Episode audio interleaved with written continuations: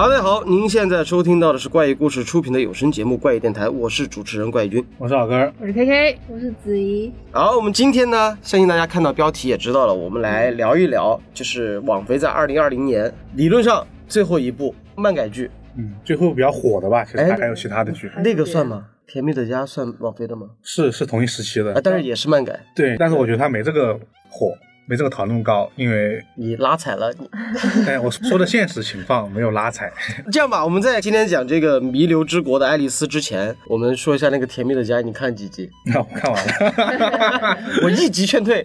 嗯，我觉得后面有点崩，听说就是导演乱改，改动超大是吧？啊，是吧就？我没我也没因为他他是条漫，对啊，条漫他条漫的那个画风基本就没有画风。好，我们说回来，那么说了另一部就是这个漫画改编的《弥留之国的爱丽丝》啊，这个在反正我我的认知维度里面，很多 UP 主都做了。这个是我上期我们录那个资讯的时候的时候说提提到过这个，对。然后后来我就真的用两天两个通宵，看完了，先刚完了剧，然后又刚完了漫画。真不错。真不错。对，好吧，那么今天就来围绕着这个来聊一聊吧。然后可能聊的呢，剧情向的就交给老根儿，因为我们我们这四个聊的方向都不一样。我是在里面扒彩蛋，嗯，就是里面很多很多一些彩蛋的点啊，那些我还觉得特别有意思。然后老根儿你是只看了剧，漫画、我我都看了，动画也看了 动画是 OVA 嘛？你说那个，啊那个我没看啊，那但是漫画跟这个剧我看了。啊？K K 呢？我就是漫画和剧都看了，我是看了剧看了一半漫画，丢人呢。接下来怎么跟你聊？剧不剧透？瞎聊啊合不合理？行吧，那我们就是来聊一聊这个弥留之国的爱丽丝。首先，老哥，你说一下这部剧到底是一个什么样的剧？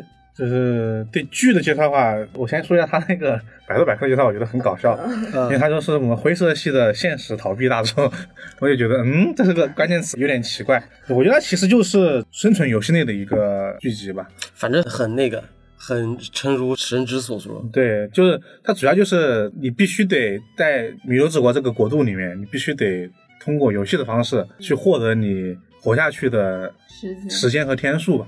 反正这故事，如果你要你要去概括的话，就很简单，主角跟他两个朋友嗯，啊，因为在涉谷街头。嗯啊，反正一一番操作，然后见到了远处出现了神秘的烟花，他看见了光，哇 对，然后完了之后躲到厕所里，过一会儿就是全区停电，手机也没信号了，一出来整个城市空了。嗯之后他们就卷进了一个不得不参加的游戏，而且发现这个游戏规则就是你一定得参加。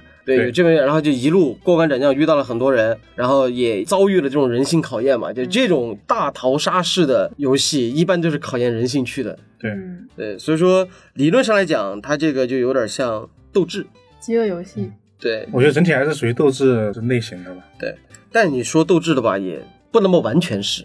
起码我看完漫画之后，整体感觉它还是以探讨人性为主。大类型是吧？我觉得就是可能在细微的侧重点上还有一些区别。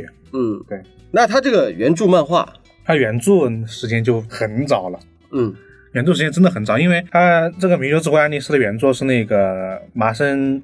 这个这鱼女这个词我有点难念，麻生鱼女，鱼女，鱼女呢呢不分好吧，嗯，它的原作是二零一零年开始连载的，就很早很早。十。年前了。对，因为我记得我当时看漫画的时候，它已经大概有个三十多话，那但那个时候都不是二零一零年，都已经已经有很久了。你知道我回过头去再看漫画的时候，嗯我在评论区看到有人 Q 小范，啊，因为小然后范做了那个巅峰之志，说对我才这个东西，我才反应过来，他的巅峰之志原来说了这个，对啊我好惭愧。你也没发现是吗？对啊说了好多这个。然后他二零一三年的时候出了一个，我觉得算 OVA 吧，然后那个我我没有去看过，就我是这一次听到有人说我才发现有这个东西。嗯，然后他二零二零一五年出了一个外传吧，叫《弥留之路的爱丽丝》。对，弥留之路我那个也看了，对，然后今年我觉得是因为这个动剧的这个制作的这个消息，让他又重新开始连载了。他那个不算，我觉得不算连载，他那个算是短片，他的格局没有那个那么大了。呃，对，我觉得是和剧一起做宣发用的，好吧？就是二零二零年又出了一个叫《弥留之国的爱丽丝》，再一次进入的一个意思。对，日产就是讲了主角，就是又回到了对，又回到了弥勒之之国国。的意思。对，美漫画在以前应该不算特别火的那一种，所以对它改编成就是被网飞买，我还有点意外的。哎，但是说实话，他的漫画真好看。是，嗯，漫画比剧好看。对，看了就看完之后才觉得，哎，漫画还真不错。对，啊，好，我们现在暂暂时不说这个对比吧，还是说回这个阵容吧。对，这个阵容算是非常的强大。就是剧能这样火，我觉得跟这个也就是离不开。嗯，那首先导演佐藤信介，嗯啊，漫改专业户。就是看他的作品，就是评分好的，反正是漫改剧。反正他导演过的作品有啥呢？《王者天下》《死神》《死亡笔记》《请叫我英雄》《杀戮都市》，然后甚至是前段时间爆出新闻，网飞要改编《水浒传》。对，而且《水浒传》是科幻题材。对，不是不是那个我们所理解的那个《水浒传》。他们对我们的这种作品改编挺大，因为《王者天下》其实是一个讲战国时期的。对，战国时期就是韩信啊那个。但是他改编的已经新新故事了，已经是一个。对，但是你觉得佐藤信介，人家《王者天下》对吧？质量是好的，《杀戮都市》我看我觉得也挺不错的。哎，这个《请教英雄》也挺好的，就是丧尸那个。对啊，然后但是问题就来了，《死神》。咋就是那种，就不知道拍了什么东西。我说对啊，然后关键是我不客气。我最开始发现哦，原来佐藤新介拍过《死亡笔记》，嗯，哦，我还挺惊艳的。我说啊，他拍的吗？一搜哦，点亮新世界啊！你发现那个画风，哎，对，好像点亮新世界的画风和这个这个的画风一样，是不是？你细品，确实差不多，对吧？好，我们再说一下主演，哈，也是老漫改专业户了，对，山崎贤人，这个人就是漫改小王子，好吧，真的是，因为长得帅。他 他就是很适合那种，因为漫画大多是少年角色，对，他的脸就是那种少年少少年感强的脸。但是很多人都说一下子没认出来是那张脸，对，因为山崎贤人他还演过《死亡笔记》的 L，对，但是是剧版的，对。然后四月是你的谎言，嗯，JoJo 的奇妙冒险男主，齐木楠雄男主，王者天下。男主，阿宅恋爱可真难。也是男主，牛啊，全是男主。对，就这个就真的是。而且这几个人类型差很多，对，就是这刚刚说这么多剧的类型差很多。反正还别说，就齐木楠雄和舅舅的奇妙保险，两个画风连联系不到一块，对吧？然后《死亡笔记》里面的 L 加上祭司的男主，但是他那一瞬间就是第一个聪明的一瞬间，对，聪明的一瞬间就是从怂到一下啊灵光乍现啊，妈操靠！就那一瞬间是有有点 L 的影子，就是帅的，对。然后女一涂太凤嘛，我真觉得涂太凤。也演过《浪客剑心》啊，然后包括《布谷鸟的蛋是谁的》啊，东野畅销老师的剧，对。然后但涂太凤，我后来去专柜搜过他的写真集。你说他写真集？你还想搜他写真集咋回事？对，但是我发现他在这个剧里的造型，应该是他，起码是我最喜欢的造型。他演的是长发，对，长头发，然后脸特别圆。我觉得他就是属于是了解类型的，因为他也经常当主持人啊什么的。他演这部剧还是因为跟山山崎贤人一起演过那个《Orange》，他这部剧当时就是男女主演，嗯，这次又在一起演。嗯，好，剩下的呢，比如说有村上红郎，就是那个白头发啊，长得挺酷的，但是个子有点矮的那种。他长得还行，但是就上半身很精致，下半身就那种短裤加人字拖。不是他原漫画里面就是这样的，因为他那个人很高，对，就那样穿就没问题，腿都很。漫画那个人腿贼长，就 对，但你不得不承认，这个人的声线特别好听。其实脸也挺好看，脸脸挺好看的，而且他演过《解忧杂货铺》，是不是没想到？然后还有一个就是樱田通，基本上他是一个偶像剧的那种演员，他演过很多那种青春爱情故事，但是他在剧里面演了那个特别变态的那个人，演的是那个飞木杰啊。听这个名字你可能有点没大印象，但是就这个狙击手啊，就大哥的小弟，小弟挺喜欢他的。反正既然说完了这个女一之后，还有一个人不得不提，就这个大长腿。呃，就是看写真的人是吧？搜写 真搜，又去搜写真的人。我也情不自禁去搜了一下写真，啊，就发现了一个比较有意思的事情，就是她是周杰伦《说好不哭》里面的那个女主，奶茶店那个。对，奶茶店那个，就是你发现那么清纯，然后这次演的那么 御姐，那个 那个腿。三级采花吗？对，三级采花。反正他的简历里面写过，他演过告白。哦，我也看到了。是哪个角色呢？对，哪个呢？这就不记得，因为毕竟是十年前的作品了，可能那个时候还小，可能演一个女学生这样的角色吧。然后黄金城，海贼王，估计是配了音的，配音的。配音。对，所以说反正真好看。对他的他那个写真是真好看。啊、那剩下的其实就是男演员里面，就比如说演那个素国的啊，肌肉猛男的这个演员叫，谢真豪，哎，我跟你说，我当时看到预告的时候，我就真的把那个截图发给谢君豪老师了啊，我跟你说，来你看这个人是不是你？什么时候跑到日本去拍电影去了？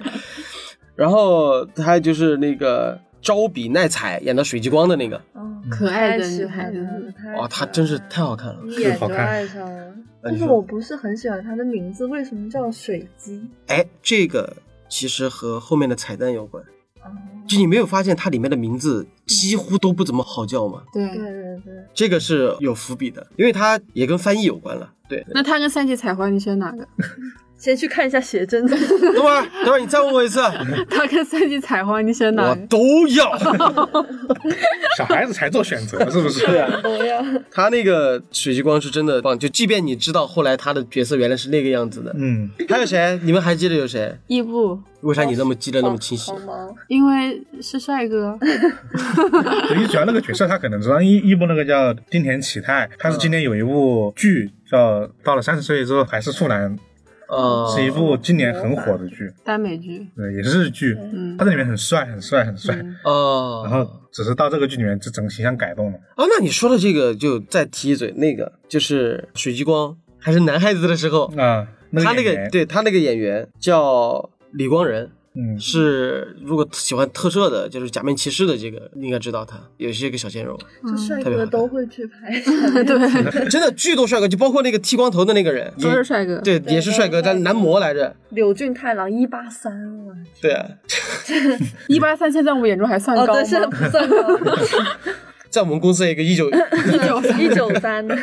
其实就反正就是这个剧的阵容，不管是从这个导演也好，还是到这个演员也好，反正每个人颜值都在线，除了你故意去咧把这个人咧得很丑之外，嗯，对对。好，不是扯回来啊，聊回弥留之国，就可能这个他整个世界观上，就是你看他一开始突然被带到了一个异世界，然后开始玩游戏，嗯而这个游戏就是动不动就是玩命的那种，而且它里面有个设定，就是即便你赢了游戏，你除了会获得一张扑克牌之外，然后你还会得到所谓的签证，嗯而这个签证对应的就是你在这个世界存活的天数。就是如果说你游戏输了，你可能会被玩家就是在游戏里面死掉。然后如果说你即便赢了游戏，你不接下来去参加另外的游戏的话，你也会被从天而降的激光给贯穿。嗯，对从头到脚。就是直接烤糊。对，所以说这个就是推动着所有的角色去玩的，而且在他那个世界里面，他是把东京分成了五十二个区，然后在五十二个区里面有不同的这个晚上就会有游戏、游戏的东西。对，那就不得不提到这个这边的游戏亮点了。嗯，我觉得这个还挺喜欢，就他把扑克牌的四种花色分别对应了。游戏的类型做了个对，区四种类型。对，来说说呗。首先是那个黑桃，就是黑桃，它代表的是体力类型的游戏，就是这个在通关的游戏，你需要的就是你要就是很强的，可能去搏斗，或者说是好，好，或者说是攀岩，对这种类型的，对，，firework 就是玩玩身体力的。体素质的。嗯，对，然后就梅花，就是他说的是均衡型的，考团队协作。的，对，对靠团队协作的嗯，就是每个人发挥你自己的长处，肯定包括体力，包括智力，包括对对方的信任对这些东西一起的去协作起来，才能让游戏更容易通关。嗯，然后就是红色牌了，然后首先是那个方块，它是就是智商型的，就纯智商，就是你只要聪明，就是要么就知识量高，要么就斗志型的嘛。逻辑能力强。或者说你能发现一些别人发不现的盲点，嗯，那你就能快通关这个游戏。嗯，然后最后一个最狠的，也是最狠的一个，也是 最惨最惨的一个，就是红桃，哈塔，就是它叫心理型，因为它更多的其实就是说是就是比人性了。比人性，一是谁谁更黑，它游戏规则就是玩弄人心的，对，让你互相搞心态的。不信任对方，然后自相残杀。但这种设定让我就真的觉得眼前一亮，像是方块，如果是纯比智力型的话，那就是赌博默示录；如果纯是桃心、红心，那就是其他游戏。其他。游戏，对，如果是这个黑桃，那可能就是大逃杀、饥饿游戏。对，饥饿游戏啊。那如果是梅花，那就是啥？团队协作这是英雄联盟。什么？撸啊撸？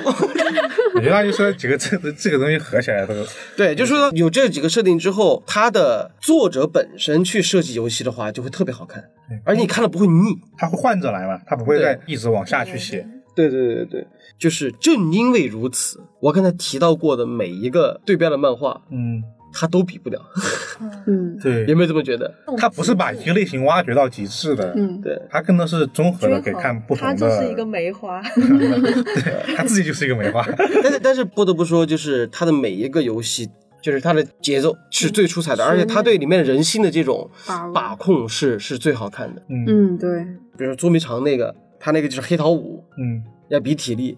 就是怎么讲？你单看游戏规则的话，其实你觉得不咋地。想了想，就是为什么那个人会隔那么远，死命去保护那扇门？嗯对，那就大家猜出来了。然后完了之后，你你就会觉得啊，可能没有和别的所谓的斗志漫画那么刺激，但是它这个真正的刺激点是建立在于它扣人心弦那个节奏感，对，就是节奏。嗯，主要是还是因为我觉得它跟其他区别在于说，它有一个给的推动力太狠了，嗯这是会死掉的。嗯，像我们刚刚说的《夺墨深度》这样游戏，没事就欠钱而已。你听这个话，你这你 不差钱啊，你这是。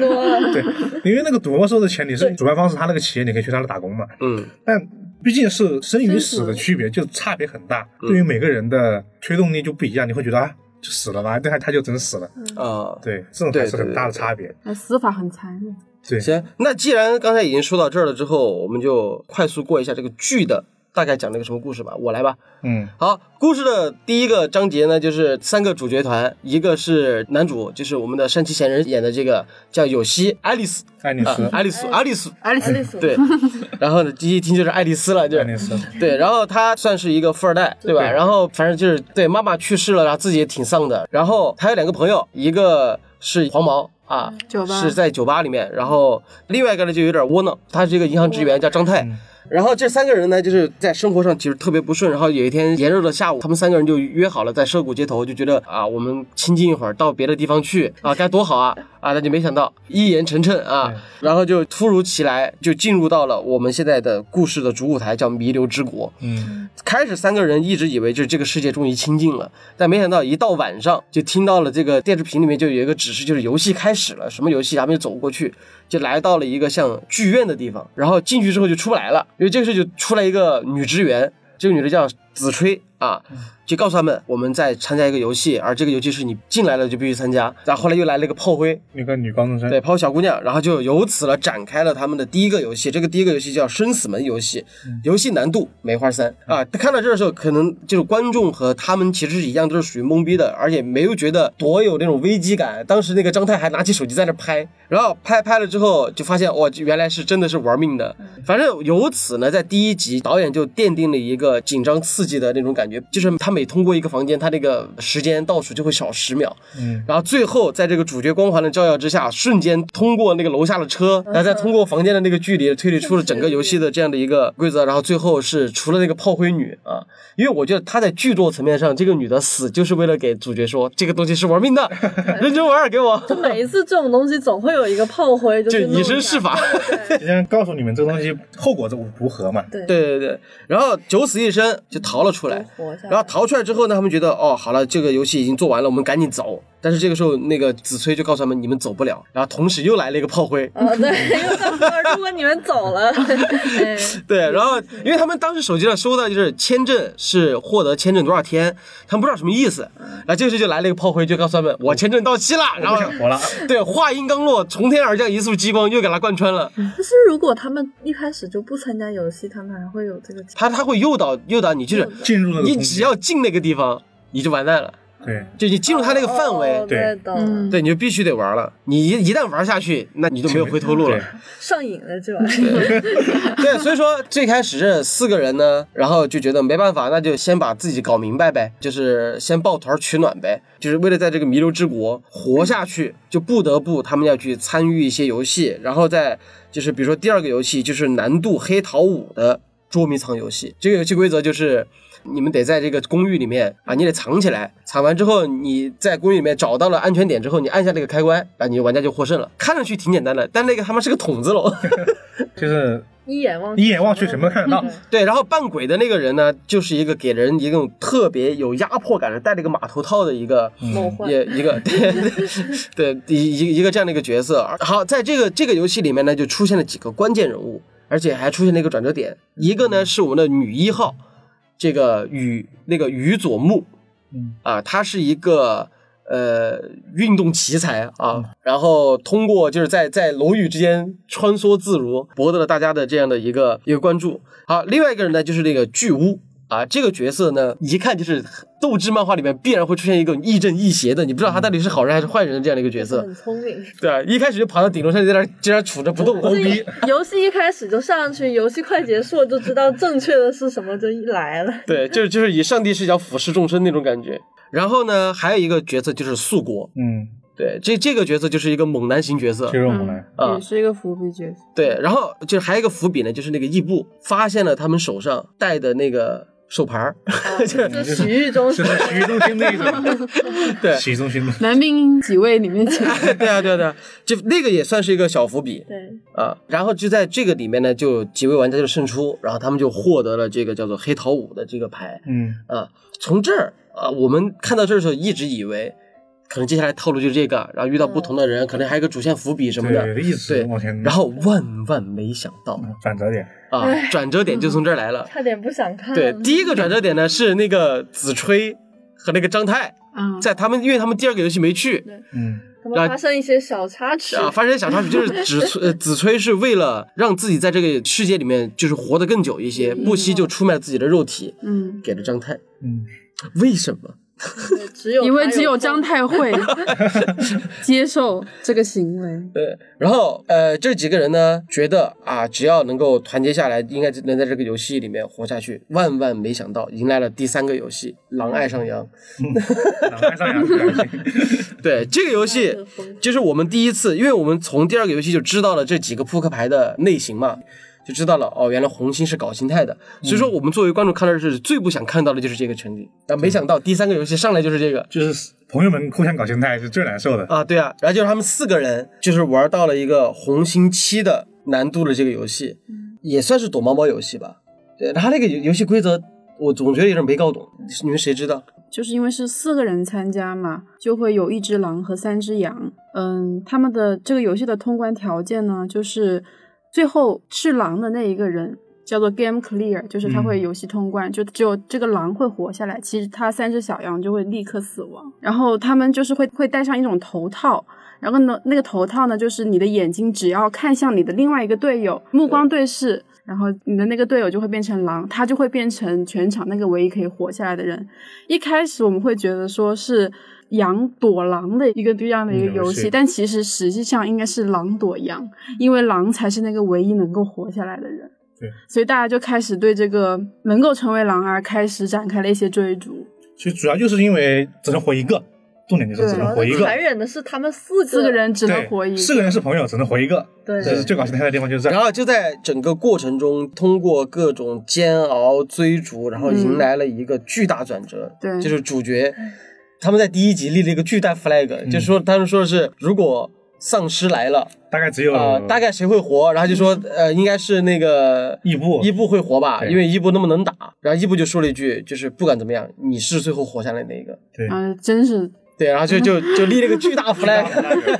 对，啊，就团灭了。但在这儿其实埋了一个未来的一个小伏笔，就是当所有人开始发现对视之后，狼会移动到别人身上的时候，子吹想都没想，当他变成狼的时候，转身就跑了。嗯对，嗯，对，这个也是未来的一个伏笔。好。反正呢，经过这场游戏啊，红心七的难度的确是真的，真的看着贼难受。嗯，这一段真的看完就不想看。我本来以为三个人都是主角公，对，对吧？然后在经过这个游戏的时候呢，主角就彻底就是崩溃了。炸立了一段对，时间因为就是第一个是见证了自己朋友死在自己面前，第二个是因为朋友是为他而死的，嗯他背上了，觉得就是我杀了我的朋友。就当面看他朋友在那抽烟，然后头没哎对，然后在这儿呢，就主角就变成了街上的一坨垃圾啊，但是这个同时在边上捡垃圾的女一 就登场了。对，就发现了这个男主，后来就把他捡回家了。然后后来把这个男主给救回去之后呢，然后我忘了他们俩是怎么振作起来的，反正就正常的常规啊，也没说啥的对话聊天啊，打嘴炮。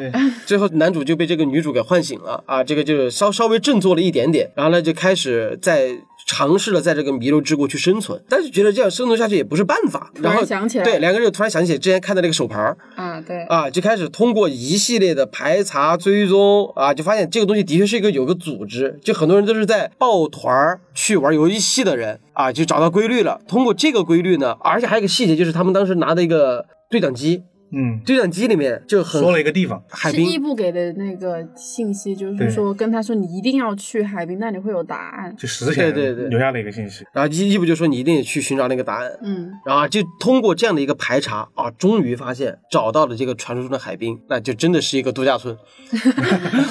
真度假村，天堂度假村。对他们到那儿的时候，很快就被绑起来了 啊，然后就发现啊，原来这个地方其实就是有点像一个乌托邦这样的一个形式，就是停留在弥留之国的这些人。就是为了共同进去玩游戏，啊，就留在这儿了。然后这里面的负责人叫 Number One，叫茂将。茂将啊，茂将这个人就说是我是这儿领导人啊，就是我们这儿建立了一个乌托邦。为什么要这么做呢？是我们要共同协作，因为我发现了个秘密，就是我们要如何离开这个弥留之国，就是得把扑克牌给凑凑齐。嗯，对。就弄了一组墙出来，就说啊，我们现在已经凑齐了多少呀？差几张几张几张。对。然后呢？送一个人出去。凑凑齐还只能有一个人活下来。对。然后顺位往上。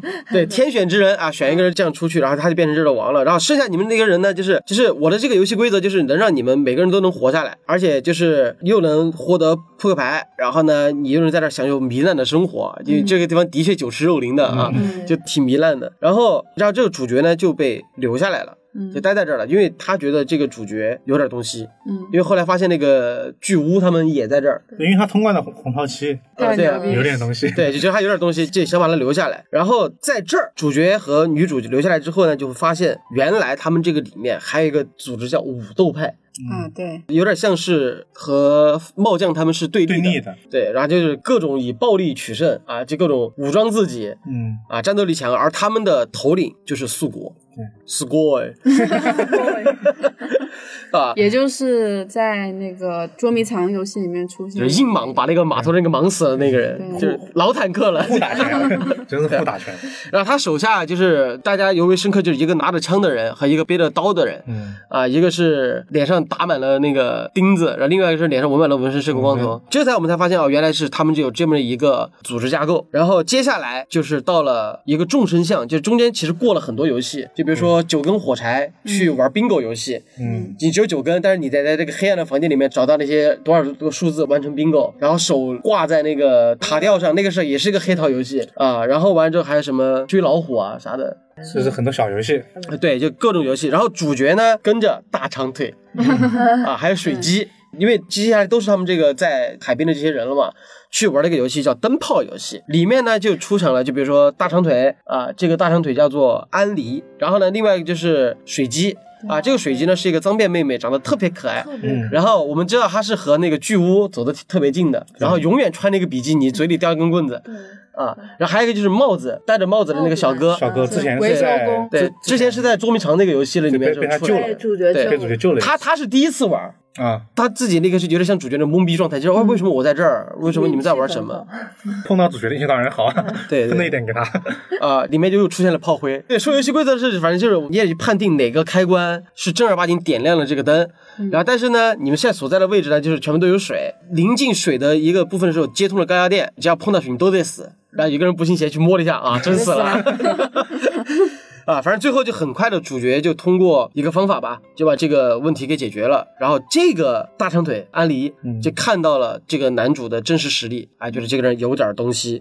好，灯泡游戏玩完了之后，他们就又回到了自己的这个海滨浴场，在海滨浴场呢，就发生了一些别的故事，就是典型的在这种末世的环境之下。建立乌对人性的东西，就建立什么乌托邦啊，这包括能见识到立国这边的手段啊，包括整个茂将的他的一个理念啊，而真正的引发了最后的导火索就是茂将之死。嗯，因为他们好像最后就只差一张红桃十了，对啊，然后结果就帽将率兵出征啊，出去玩游戏，结果回来就嗝屁。回来就玩完了。然后官方说法说的是玩游戏玩没的，嗯，对，因为帽将是整个海滨的灵魂人物，所以说就不能让大家知道他死了。但是你人死了吧，你得换届吧，对吧？那到底是谁呢？啊，这个时候就有屠龙站出来，他说我是我是第二，对，我是第二，那我得按照来，我得顺位。但是苏国这边呢就不干了，就采用了暴力手段，将所有人挨个挨个也头头也啊，枪枪枪放脑门上，我不强迫你。哎，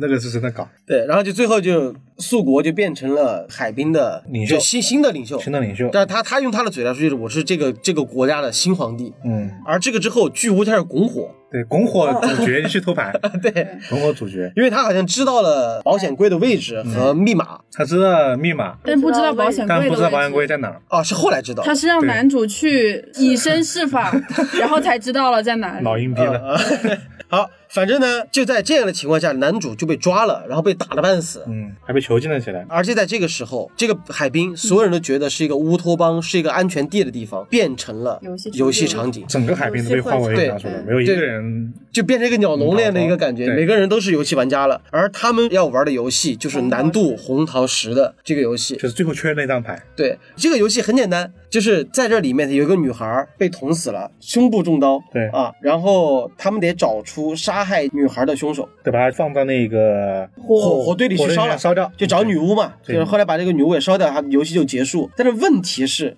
谁是呢？嗯谁是杀了女巫？这么多人对，那么多人里面谁是呢？我看到这儿的时候，我原本以为啊。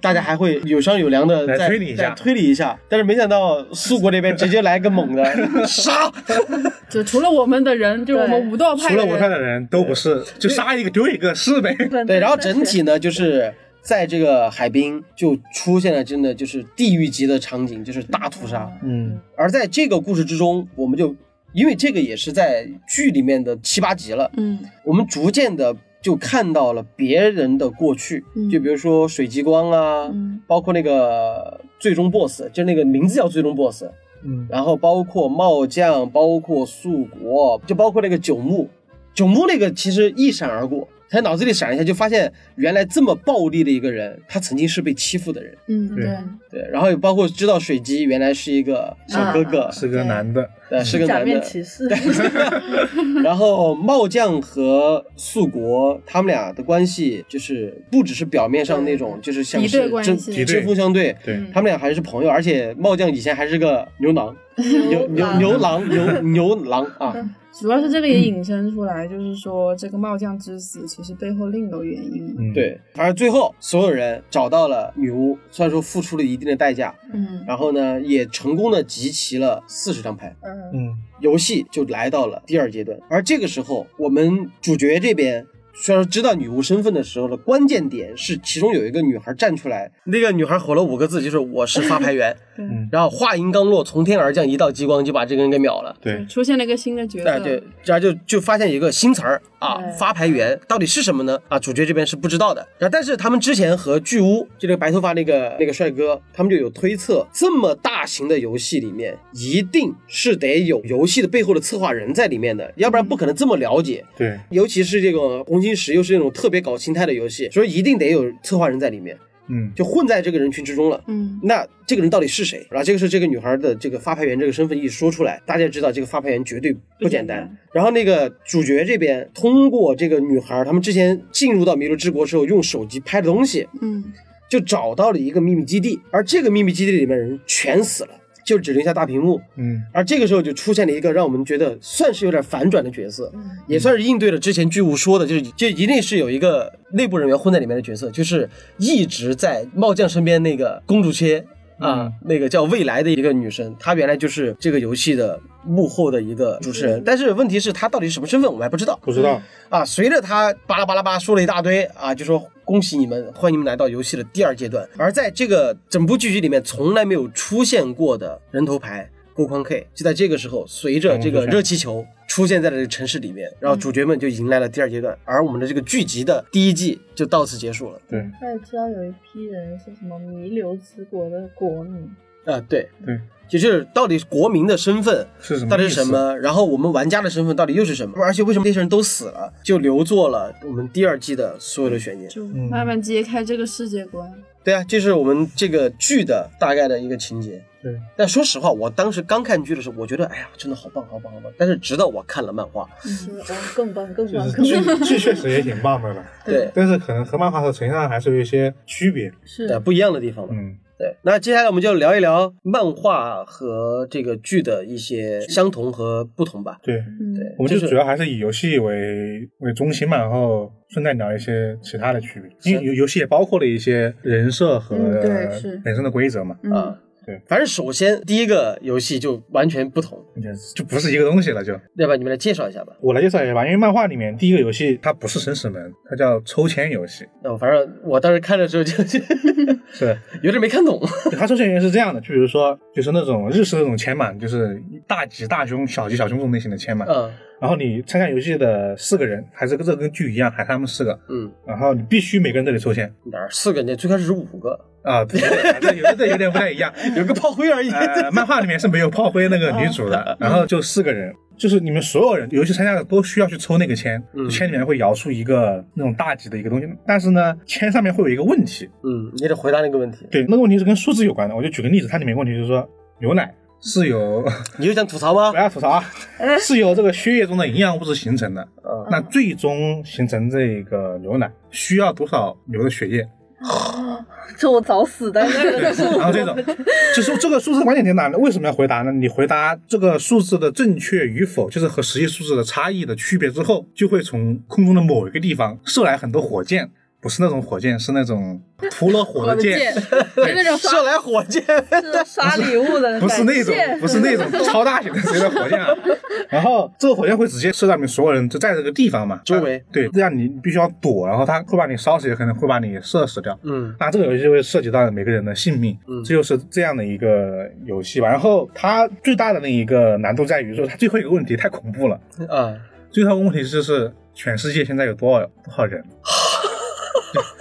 那么答出来了吗？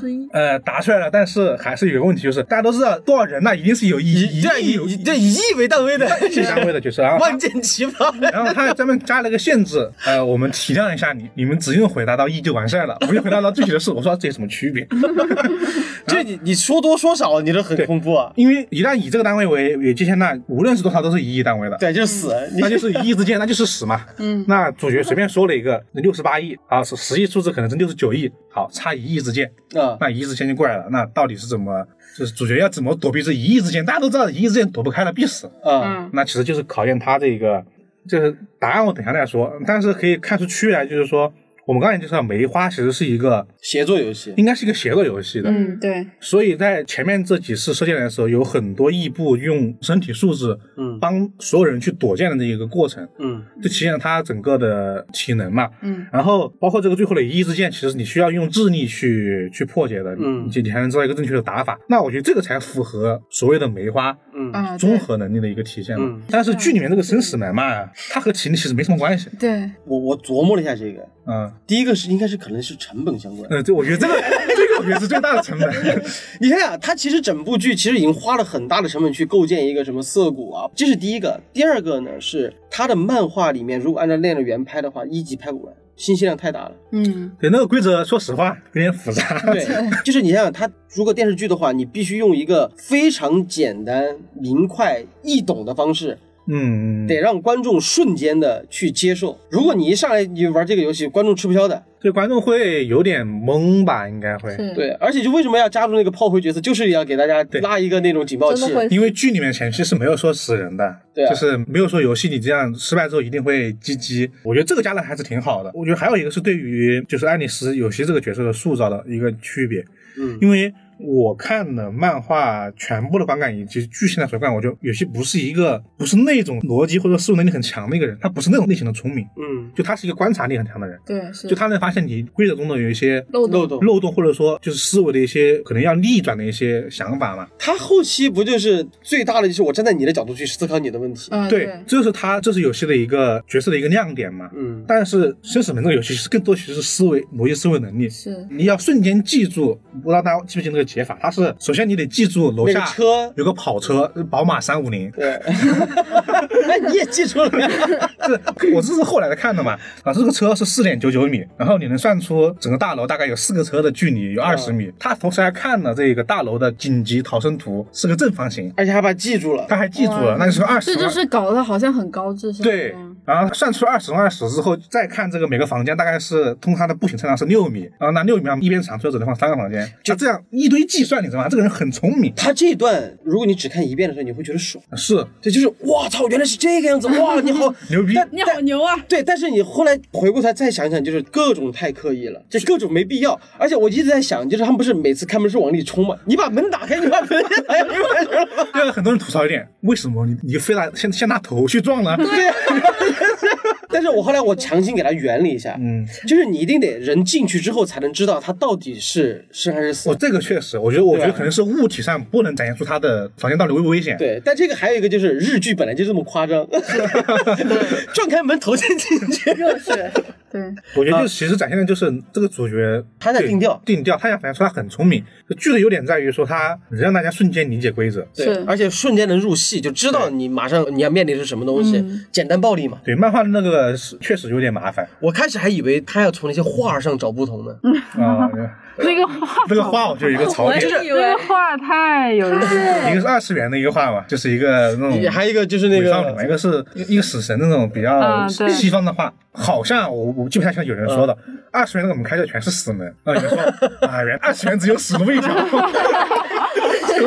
也有也有那个这其其实是有生门的，对有有生门的有生门的。对我想到这这个因为你看，你看斗志漫画的时候，你其实都能知道，就是这种一生一死，就其实有点像那种就是真话和谎言那种对比嘛。真话和谎话，对啊，我我以为他会从门的方向或者说海报上的一些设置细节，我我开始也以为是，我没想到是这么解的。我说这进去就是这个死啊，这个。对，要换我，我绝对死给他我也我也没想到他居然是一个通过房间布局来想的，因为这个游戏当时是漫画里面没有的嘛，我也不知道他到底会怎么去行进下来。嗯，就当时我觉得，哎，这个差别还挺大的。嗯，好，那就是一开篇这个就是第一关梅花三的这个不同了。嗯。那到第二个，呃，这个黑桃五，那就是真的是神还原了，嗯，嗯，对，各种还原，对，这个特别这个马面马面魔幻还原的太好了。枪也是，嗯哎，有一个不一样的地方是宇佐木的服装不一样，在、哦在剧里面。对，在剧里面，宇佐木就是那种户外运动的那种装饰，一个背心啊、工字背心的这种。但是在那个漫画里面，就是那种日本女高中生，就高中生 J.K.，对因为他一登场就是就做热身运动，热身运动，那就舒展身体。然后完了之后，包括巨屋在充电，哦，他那个对对嗯那个对对他在充电，就是一点都不着急，仿佛这个游戏好像 我已经就是纳入我的手中了，我已经对反正反正了如指掌，反正我准备一个电击枪，玩脏的，就是。嗯然后还最惊艳的那个镜头就是于佐木和一个人，就一个女孩儿还是老太太遇到之后就说你赶紧走跑，然后那人不听，结果那个码头人就已经在后面站着了，嗯。然后说说了声对不起，然后就是我码头人对码头人开枪的那一瞬间，他从那个阳台那儿爬出去，顺着那个水管再往上爬，那个镜头和漫画里一模一样，一模一样。差不多一模一样。就是那个动作，对，就是感觉它有弹力一样，对对就是飞上去了。然后漫画里面也是这么处理，就顺着旁边那根水管，然后往上走了。包括这句话台词也是一样的。但是有有些区别呢，但是这个东西就无伤大雅了，就是他们要去叫来人帮忙，现在这开关变两个了。嗯，然后这个时候女主就说：“你叫我嘛？”就直接来了。哦对对，漫画里面是直接来了，但是很玄幻。对，但在那个影视剧里面就可能会更加的曲折。其实那个难度点呈现的地方不太一样嘛。啊，对，就是我记得有一个那个楼梯那里，电视剧里的那个，他们第一眼看到马面人之后，他们三个开始跑嘛，嗯，嗯，然后那有一个炮灰，有一个炮灰就顺着楼梯一直旋转的跑，对。然后两个主角，一个异步，一个有希，他们两个就在思考怎么跑才能甩掉马面人呢？然后他们那个电视剧里是他们两个走到了那个公寓的中心的一个凹槽躲了起来，但是他漫画里就是他们两个就在楼梯间的转角就躲在那里。因为他们猜测那个马面人有一个视野盲点嘛，就是因为他戴那个头套，所以他只能看到前方。因为他的视野是他一转头看向左边这个走廊，发现没有人，那你人肯定就往下跑了嘛。对，然后那个马面人就会往下追。但是那个很紧张刺激，就是因为他们两个就在那个转角一点点的地方，就在那里藏起来，就贴着在，就很很很紧张。哪怕马面人低头一看，就能看到他们两个那种距离。哦，就这种区别还挺不同的。剧很多是放着他和和这个马面打斗的一些一些难点，对，就一些迎面就是当面痛击，就是硬刚，硬刚。而且还有就是他在剧里面，我觉得有有个地方让我看的特别迷，嗯。就是他们当主角发现马面人是有视觉盲区的时候，开始在楼上吼。对，就这样看不到。然后马面人把头套摘了。对，就这一点让我觉得特别迷，你知道吗？就我觉得这个改动是我觉得有点有点莫名的地方。就是本来我开始说就是扮鬼，嗯，然后他前面其实，在剧里面铺垫的。就是特别有压迫感，对，因为漫画里面那个整个鬼的那个画风跟那个身形画的贼大，你知道吗？有有印象吗？就是，感觉他把整整个画面已经占满了，一整都是，一整页都是他，就感觉哇，这个人是有多强啊！对，但而且剧里面其实也营造出那种感觉，就是那种就是鬼来了赶紧跑，就是你你也看出躲起来躲起来躲起来躲哪儿，你会代入感很强。你就觉得这个人完全冷血，见到就嘟嘟嘟，想都不想 就直接开枪，就直接打死。比如说像那个戴帽子那个小哥，他躲在那个地方的时候，从那个二楼一直对着他狂扫，然后中间换个子弹，换完还继续再扫。嗯，你觉得这个人就不是人？嗯，没有感情，对，没有感情的这种怪物。所以说到他们那儿吼的时候，就觉得那人应该听不见。啊，对，就没有没得感情的杀人机器。对对对。但后来发现 是人呐，是个人。其实那也是埋了个伏笔，埋了第一个伏笔。对，而且它还有一个不同是，它漫画里只有一个码头人啊，对对，这里面改成两个了。对，这就是因为他把蓝点放在了最后那个房间里面，而且他把码头人的能力，我觉得是降低了。漫画里面码头人不止带了一把枪，两把枪，双枪。因为漫画里面也有，呃，不，剧情里面也有一段是他们就是异步树国，一想去用武力把这个码头人给制服嘛。嗯，漫画里面有同样剧情是三个人吧。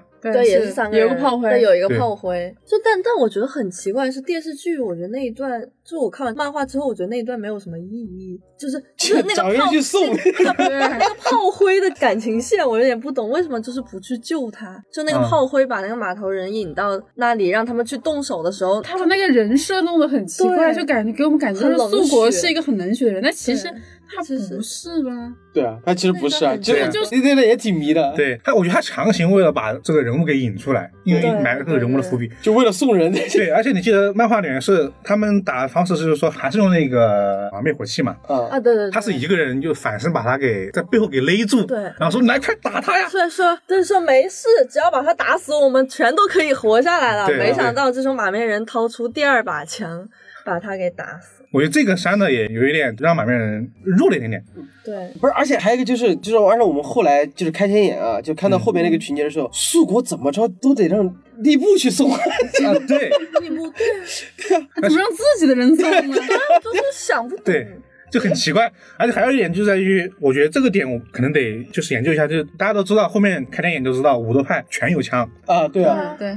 为什么他不带枪？枪 哎，对呀，为什么呢？而且关键是那个巨屋，他是带了一把电击进去的呀。没有，巨屋是那时候还没进，不是巨屋他一直 OB 啊。巨屋那时候还没进海海平，但是树果是进了的。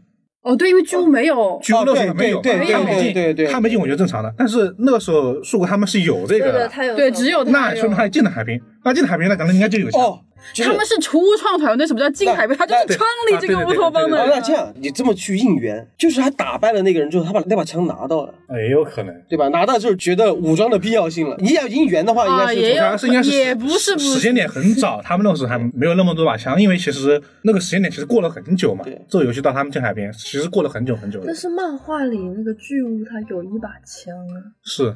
就很奇怪，就是各种这个地方矛盾点，他让我真的让我想到了那个。武松、周泰，三国杀里面那个周泰，不屈，身上中满了箭了，我要把你刚死。但他这个形象塑造确实挺好，让人感觉到树国这个人压迫感，对，就很猛。你还记得他们在进海滨之前，他们不是在游乐园里面打老虎吗？啊，对，一拳直接打我打飞了。好了，这个真武松。对，好，我们这个说明上这个说的挺多了了，我们再赶紧到下一个红星期啊，红星期这个就是狼和狼爱上羊啊那个游戏。对，我觉得这个算是很忠于漫画了，但是他就是人设完全就是立了两个人设的。对，游戏规则都是一样的。对，子吹他把他这个角色丑化了，其实他的漫画里面没有这么。他漫画就是丑化了第一部外形，确实。漫画里面那个女的真的长得巨好看。其实漫画里面她不是一个为了。工作而去用身体去交换交换利益的一个人，嗯，他其实就是一个平常生活很烦闷的一个人，嗯，然后包括他后面跟这个张太就是上床嘛，他其实更多是两个人去获得一种取暖，或者说去互相激励对方前进的一种方式，没有剧里面那种挑拨离间的感觉，对，剧里面这个人就是为了自私，就搅搅搅屎棍这种感觉，对。对，其实，在剧里面他表现的冲突就是，尤其是那个张太死命把这个女的，对，其实，在漫画里是没有这一个部分，但这个在剧里面冲击力特。特别强，是两种冲击力吧？对，我觉得其实，在剧中就是把这个男主搞得特别圣母。就是他男主变成狼之后，他开始疯狂跑到一个就是隐蔽的地方，然后说：“我躲在这个地方就是为了找到能够最优解，就是什么所有人都救下来的一个解法。”然后他就躲在那个地方一直不出去。嗯，但其实，在漫画里面，他跑到那个地方是因为他是不想救任何人的。他当时心里特别阴暗，他觉得这些人都不该活，就应该是我来活，所以他才躲到那个地方的。哦，是这样子。其实漫画里面还是有一段每个人的转变，就是每个人讲道理，怎么可能每个人不想活嘛？是啊，那每个人都都想活，那一定会有一些在我们看来不是那么就是奉献的这种举动。对，那话就把所有人这种举动全画了一遍。是，那剧里面就把它弱化了。对，就但其实他在漫画里面是一个很就是复杂的一个人，是一个很复杂的，其实就是人身上的复杂性，剧做的会更加的直接。对，包括刚刚说这个子旭这个角色也是，因为漫画那个角色就很复杂。这个人，嗯，你就做成剧里面这就很直接嘛。那我就是一个我自己考虑的一个人嘛。哎，而且这里面不是就说张太他在漫画里面其实没有母亲进邪教这块儿。对，没有。我觉得这个正好我们可以把三个人设全说一下。啊，三个人设全改了嘛。嗯，对。呃，张太他其实就是家里面，他父亲就是一个属于失败的人生嘛，就把自己钱拿去投资融资，然后全亏了，他就会觉得自己就是一个跟父亲一样，将来一定一无所成的一个人。嗯，然后是个高中生。嗯，然后有些也是个高中生，他只是一个无所事事的高中，每天知道打游戏，然后。他家里面爸爸就是一个应该是校长，然后他记忆力学习贼好，就是那种，嗯，但是他就喜欢搞一别的。对，所以说两个人都是高中生，嗯，然后义布其实是自己开了一个酒吧，是。为了自己的母亲吧，因为他母亲呢经常会跟一些很乱七八糟的一些男人在一起，然后他自己开酒吧是为了养活整个家嘛，嗯，然后他和这个游戏是小时候的同学，整个人设都改了。你这个真的，一说完，我觉得你发现就是漫画里面的人设是后面全都有伏笔的，嗯，对啊，但是他一改呢，肯定电视剧也要改，他伏笔要跟着改，所以所以说我现在真的觉得电视剧不咋地。就当时我在看电视剧的时候，我跟老哥聊，我们在看那个躲猫猫的这一集的时候，他说其实漫画的冲击力会更大。我当时还不信，然后我看了漫画，说对，他说的没错。因为剧说实话，因为假如你把漫画抛开来，那冲击力也很足，因为包括各种那种情绪挣扎都有了，但就是不能比。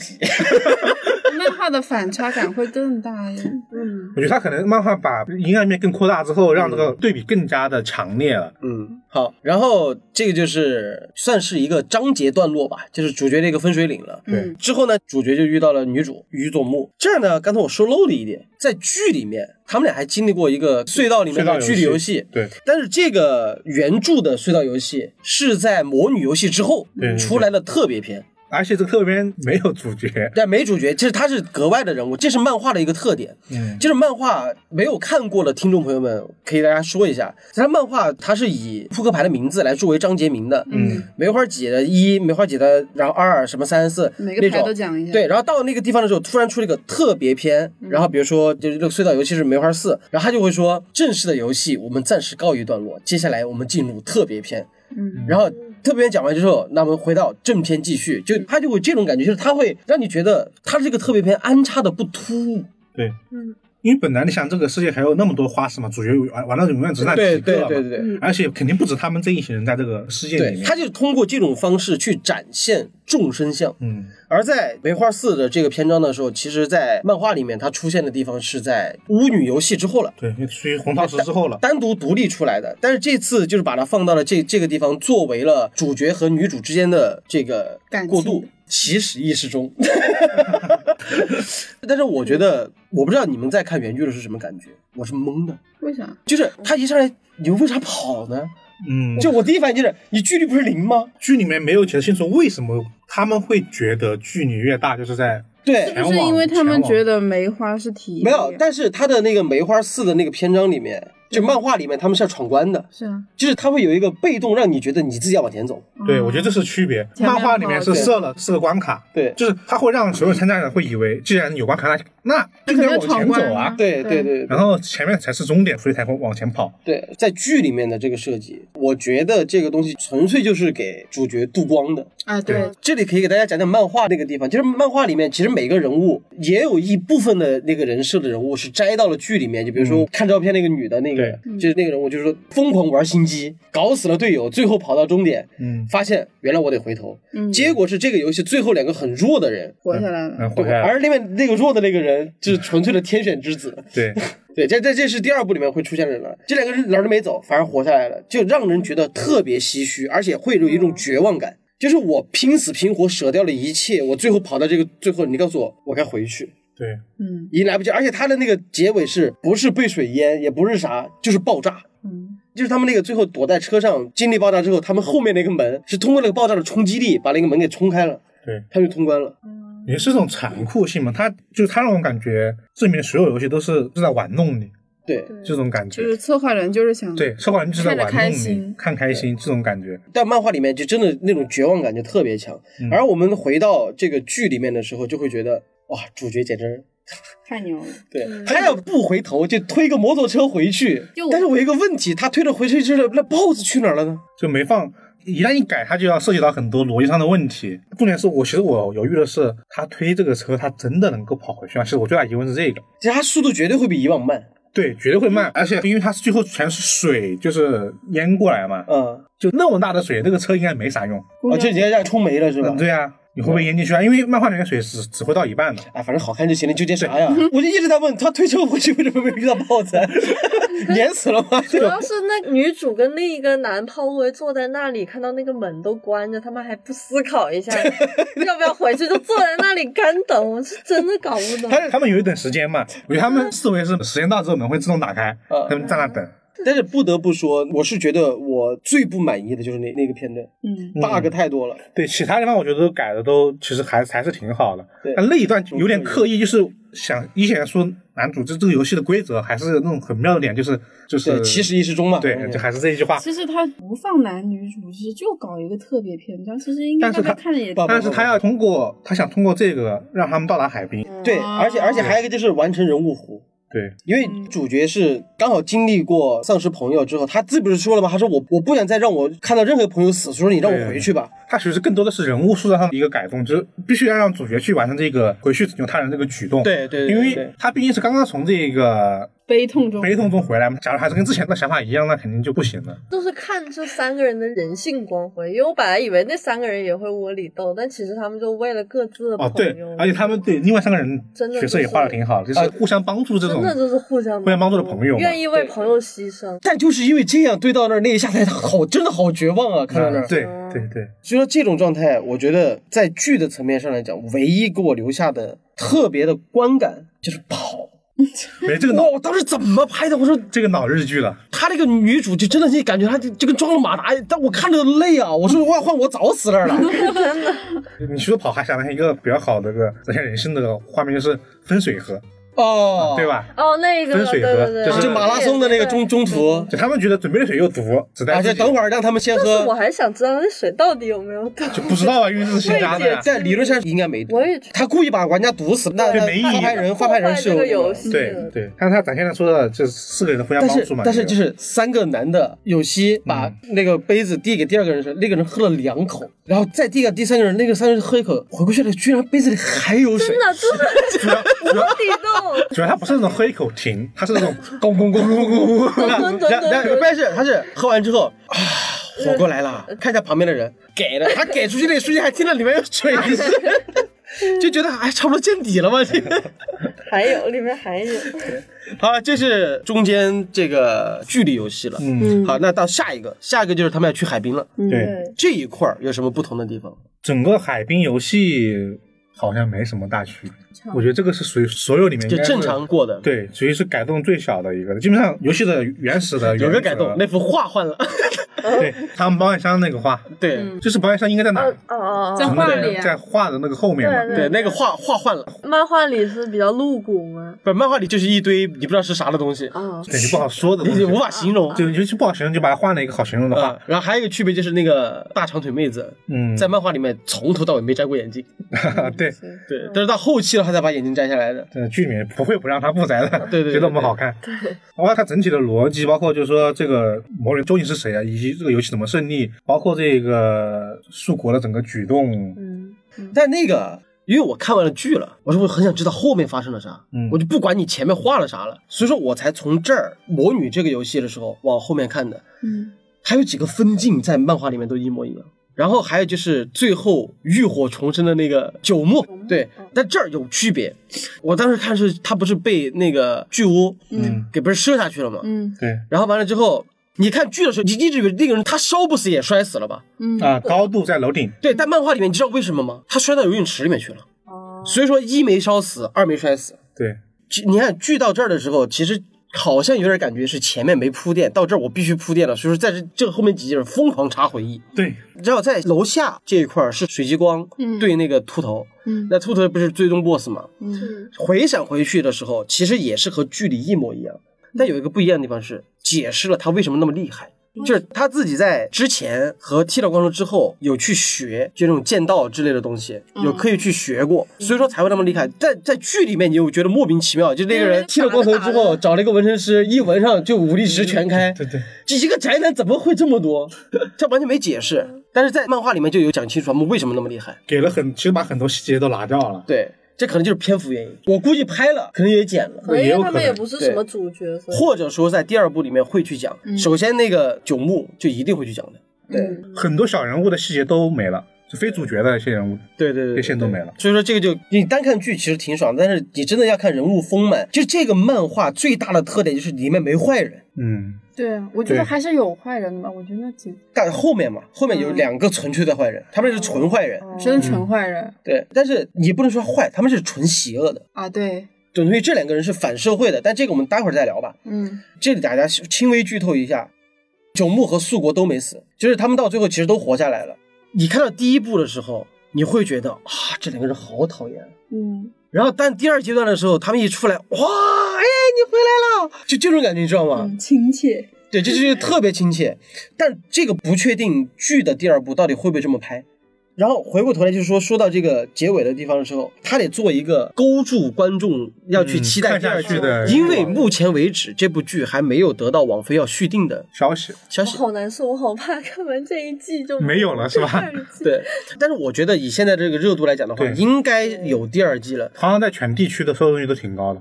然后就是在漫画里面的结尾，就是告诉大家，你们现在把四十张牌就是收集齐了，我们现在得紧急开会。嗯，得去把这个游戏规则再想想，赶紧怎么弄。然后呢，这个时候就说中场休息，就中间又是有一个合家欢，就是所有人从海滨出来之后一起聚会啊、玩呀，就度过这种难得休息的时间嘛。这里面就出现一个梗，水姬就跑去跟人说。我是男的，对，而且啊，你怎么是男的？啊？我以前还幻想过你怎么样，那那水姬直接把胸罩一脱，来看啊！就漫画里面有这么一个，而且直接还说了一句我印象很深刻的话：你是不是因为我是男的就硬不起来？对，然后他说他一脱就啊，我该死的反应，对，漫画里面会有这个，展现一个很温馨的大家增进感情的一个，对，不可爱，真的就是不是不可爱，就就挺性感的刚，啊，对，所以我在想那个。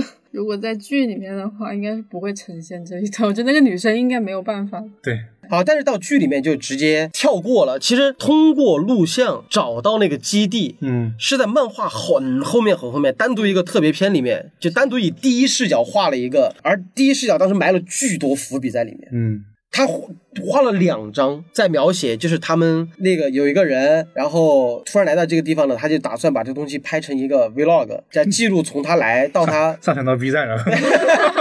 萌萌花，我到现在还记得他的名字。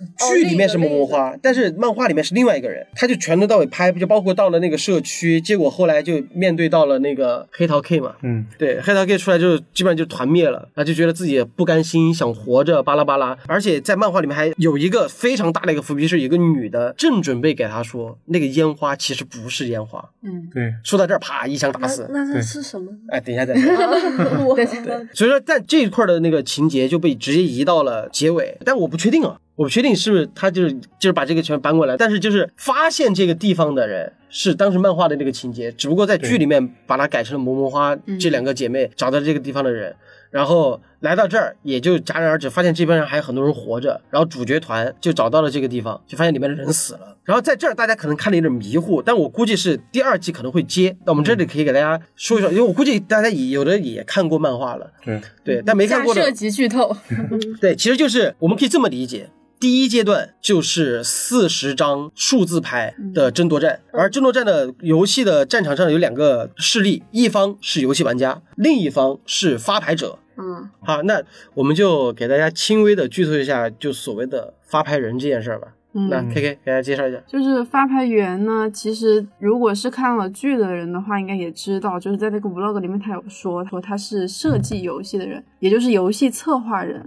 嗯，他们在游戏中主要冲浪的角色就是设计游戏，然后偶尔还会伴着一些就是需要去参与游戏的这样一些就是成分在吧。然后就是如果是说这个游戏玩家全部通关的话，那就绝对是发牌员死。我记得其中还有个环节是，如果游戏里面有死人，就死一个人就是多一天，死两个人就多两天。哦发牌员是吸血，就是像死亡笔记那种，嗯，是他把你的签证天数就吸到我自己身上来。对，，是这样子，就死死三个人就就是三天，就是这样子。所以说他们就是通过玩家死亡或者玩家没有通关，他们才能获得哎就，像漫画里面，漫画里面我记得是他们两个女孩儿嗯接到了红心石这个任务，嗯对，不是他们设计的。是有个人有个神秘人跟他们说，哦对当时还没画出来，就是跟他们说，你们这边就是有这么一个游戏，你们要嗯去。对，然后就给所有人说，就是现在谁去参加这个游戏，然后游戏规则就是是怎么样怎么样。所有人听了之后，哇操，这么多人！嗯对就是如果做发牌人的话，你愿不愿意去？哦，那我愿意去啊！这么多人，嗯那死了之后，那我的那个签证就就会吸血，会吸很多嘛。但是就是你们其中一个人得自杀，然后那个女生就让他我来，我来自杀。对啊，就有这么一个桥段在这儿。这也有一段人性的那个探讨。嗯对，然后到这儿其实就是剧里面露出了一个人，就是未来，嗯，对，就那个一直在帽将身边的那个公主切，嗯未来，她是其中的一个所谓的国民。这就是联系到了第二阶段了。对，就是当他们所有人在第一阶段集齐了四十张数字牌之后，那就意味着玩家胜利，所有的发牌人全死。全部死了。对，就是在剧里面看到他们进去之后，那些人全部都倒地死了，对就是因为这个原因。然后玩家胜利嘛。对，然后到第二个环节的时候，其实就是对人头牌了。对，也就是其实也就变成了弥留之国的国民跟玩家之间的斗争。对，就是说白了，就是每张牌的守护者，对，嗯就每每张牌都有自己的一个对一个人，对一个设设计者，然后其中呢，这个未来他也是设计者之一。嗯，具体是哪张牌呢？嗯我们先不说先不说。我们先不说然后其中在帽匠身边还有一个设计者，对，而且有一个彩蛋是在漫画里面，这个人就是隧道游戏的设计者。对，对，而且就他是里面有有去做那种监视官，他自己说的是梅花四的监视官，对，他说的是监视官，他受伤之后就让自己待在了最安全的地方。他没受伤啊，他对，我说我说他假装受伤，让自己待在最安全的地方，一直看着整个游戏的进行嘛。对对对对，所以说接下来的第二季应该大家能看到的就是十二张人头牌的争夺战，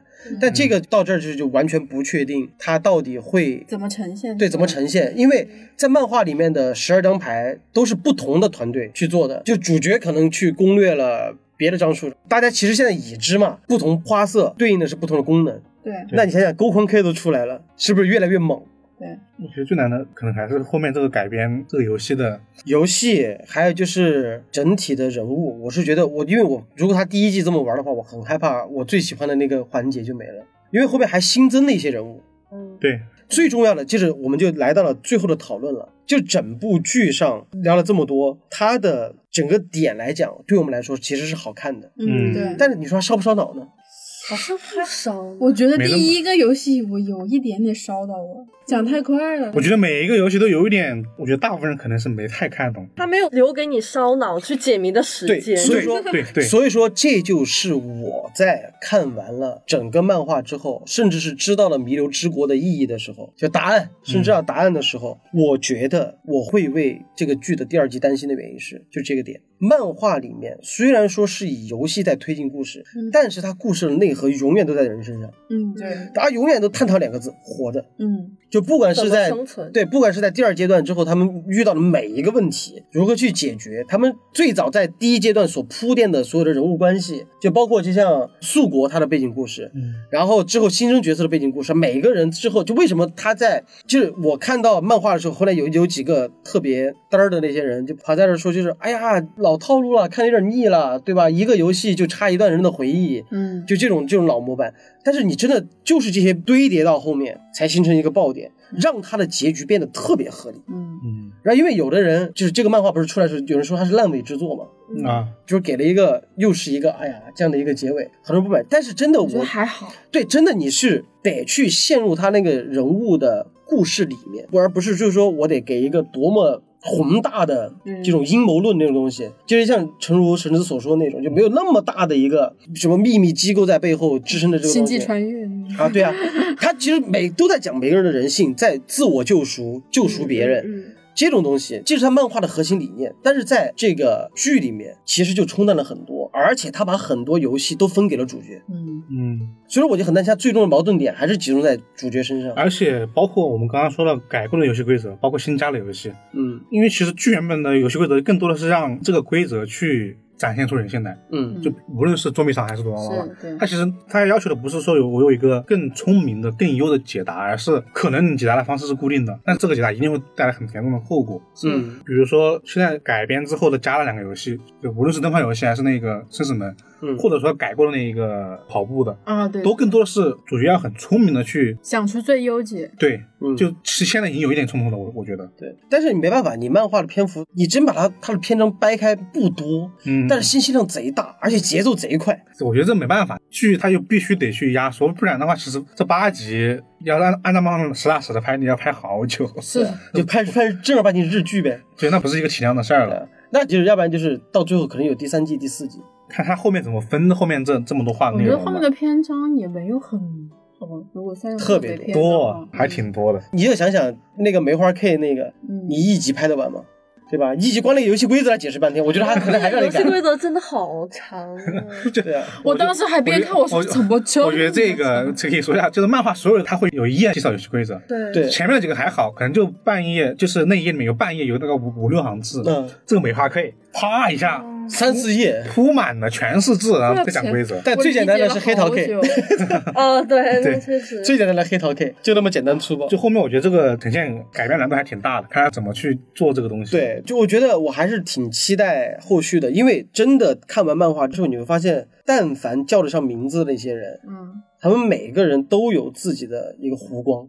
嗯，嗯就是他不是完美的人，他有缺点，然后他有招人恨的地方，也有招人同情的地方。就这一点是他每个人物塑造都塑造的特别好。就为什么我特别喜欢梅花 K 的原因，就是他那个梅花 K 的设计者，哇，真的好感人。梅花 K 是我所有人看完里面印象最深的一个人。对。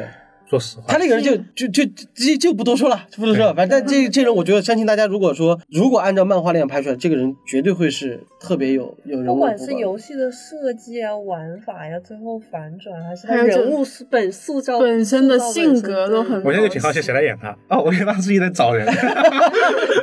反正期待吧，期待吧。反正总之呢，我是觉得大家可以有兴趣的话，可以把漫画找来看看，真的太过瘾了。我真的是，我本来就想看一个游戏，然后就睡觉，然后等着等着不被剧透的情况下等看原剧的，我一个通宵直接看到早上八点钟。这真的是剧情特别好看，他人物分的特别平均，然后每一个人都有单独自己的故事。所以说，在这这个往后的故事，然后包括甚至是他们在最后一张牌的时候，他在门口聚会，就所有人又聚在一块儿了，那一下也是特别特特别感人的是。后面其实经过海平这些人的之间的情谊是一直在提升的。对，嗯海平剩下这些人，海滨最后那个烧了那个女巫之后，然后嗯他们说要把武斗派的人也杀，然后有一个人就想谢罪，跪下来朝自己开枪开枪，就没子弹。对他自己好像也也松了口气对，真的就是那一段太揪心。所以说整个剧来讲的话，我们看电视剧就会觉得啊还是好看的，好看。但漫画对于这种人性的光辉的话，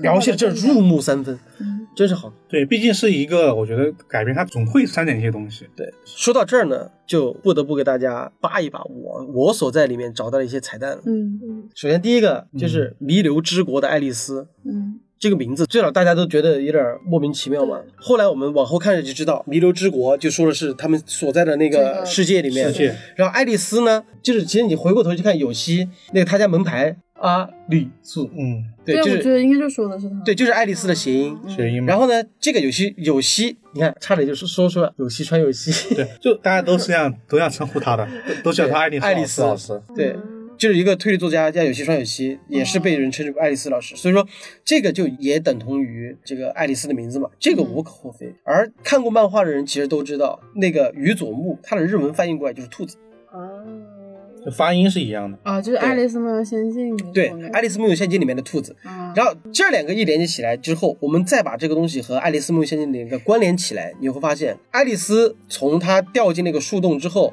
遇到兔子，兔子赶时间，她在干嘛？一直在跑。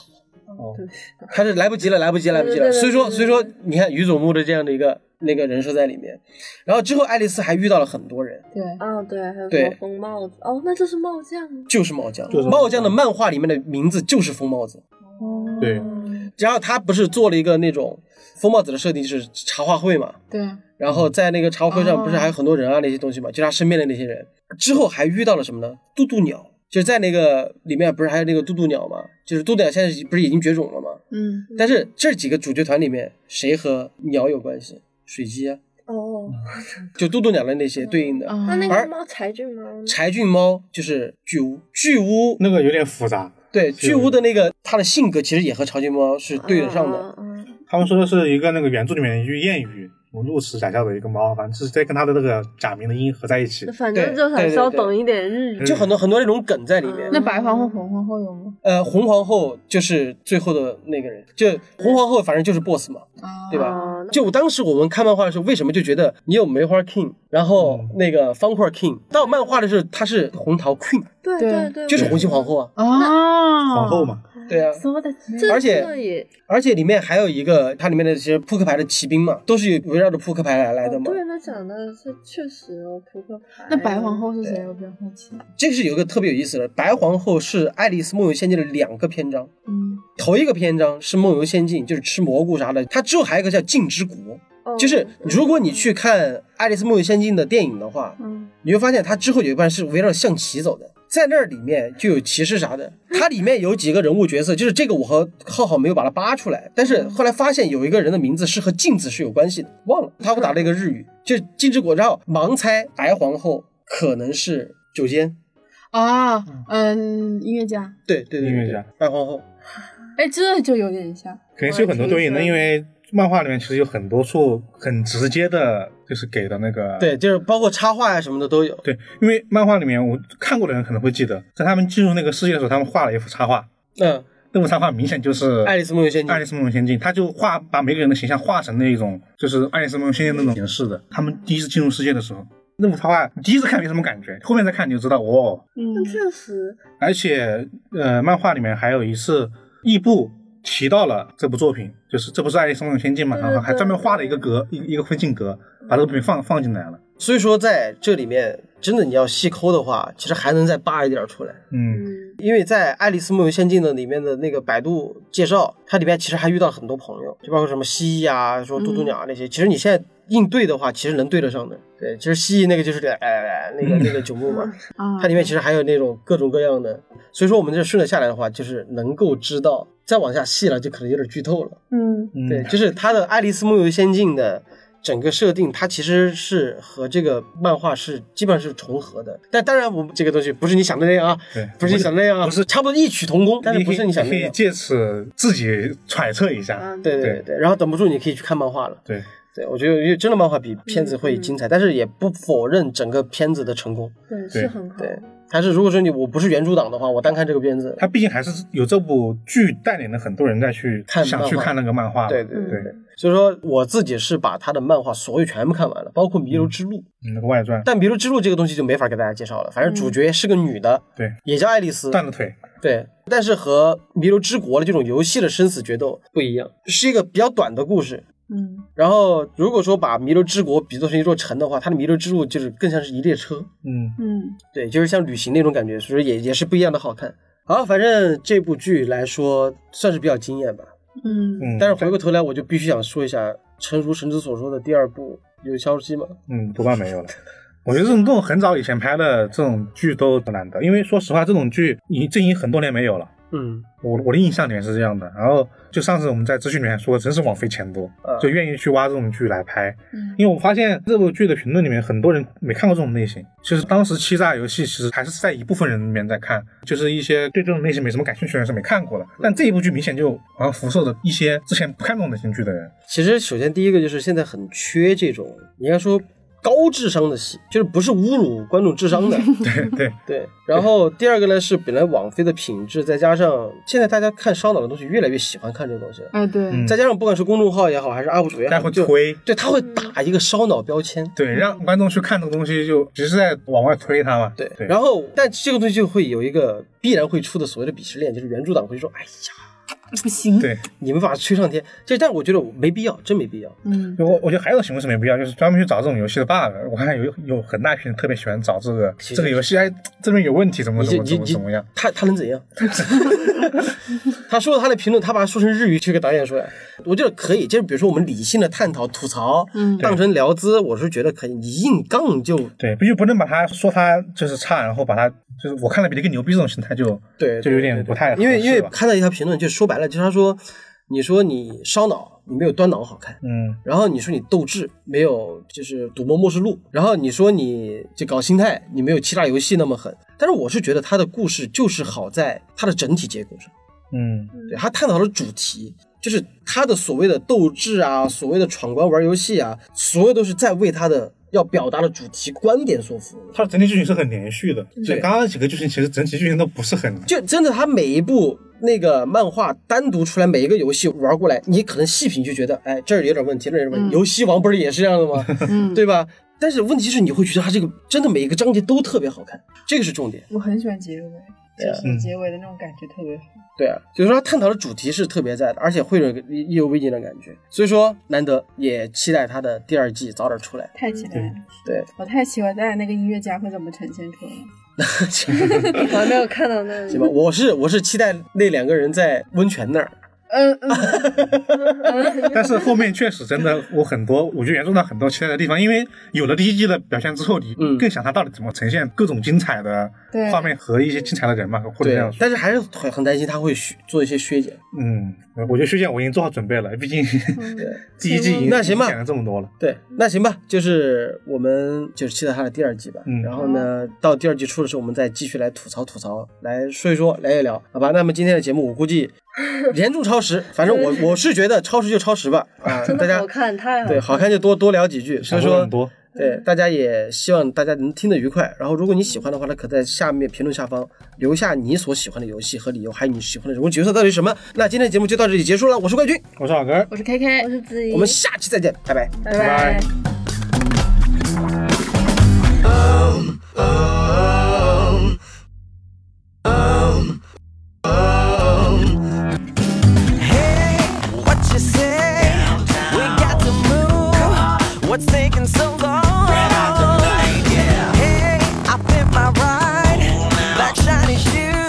我是怪君，欢迎在各大音频播客平台订阅和评价我们，搜索“怪异电台”即可哟，记得关注哟，拜拜。